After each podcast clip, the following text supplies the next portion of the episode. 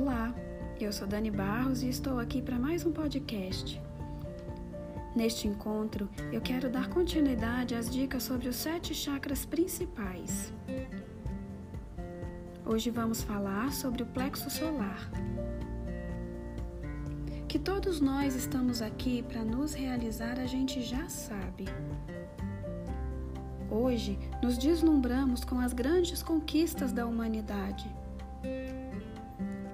impossível imaginar a nossa vida sem tecnologia, sem disponibilidade de alimentos, sem remédios para todo tipo de doença, sem internet, sem carro e muito mais.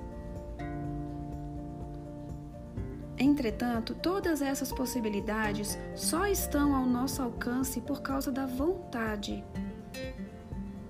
Essa qualidade inerente ao ser humano que o faz querer ir além, querer olhar através da cortina, de buscar e criar formas de fazer a mesma coisa de maneira diferente.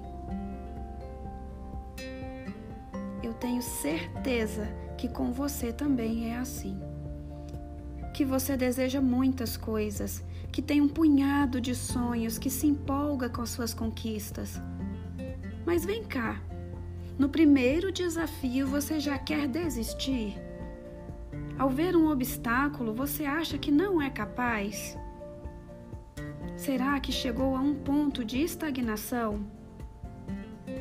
Você acha que já possui tudo o que precisa e esse é o fim da linha para os seus sonhos? Então talvez você esteja com seu plexo solar desvitalizado. Esse chakra é o centro do nosso poder pessoal Nele está centrada a nossa vontade de fazer mais, de ultrapassar limites, de nos superar e ultrapassar obstáculos cada vez mais.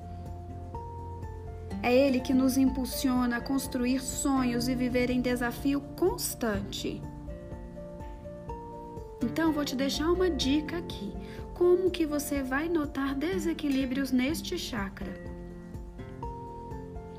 Perceba se você está trabalhando demais ou pouco demais, se está querendo controlar demais as coisas, se está muito irritado, se estiver sem ânimo, abatido, se estiver com problemas digestivos ou com falta de confiança em si mesmo.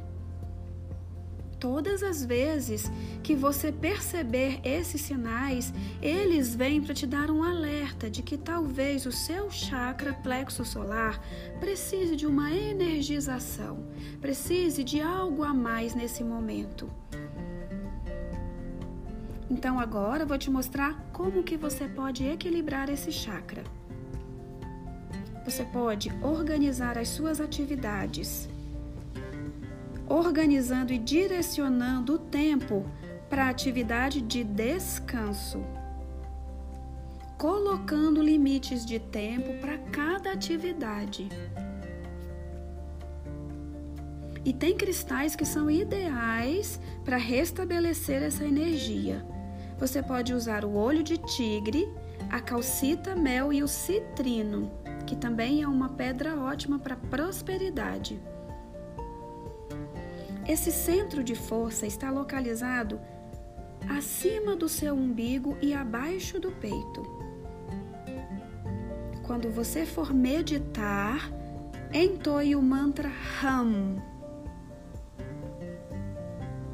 Veja bem, enquanto você está vivo, avançar é uma necessidade, porque parar no tempo não é uma alternativa saudável. E nós temos habilidades incríveis que precisam ser praticadas, pois dessa forma nossa energia vital sempre nos levará onde nós queremos ir. Então, além de buscar a vitalidade do seu terceiro chakra, mude suas atitudes. Busque ter disciplina, foco e resolução. Todas essas atitudes estão em suas mãos, você tem controle sobre elas. E se você precisar de ajuda, com certeza eu estarei aqui. Então era esse o recado que eu queria dar. Se você quiser é, interagir comigo, me procura nas redes sociais, YouTube, Facebook e Instagram. A gente se encontra no próximo podcast.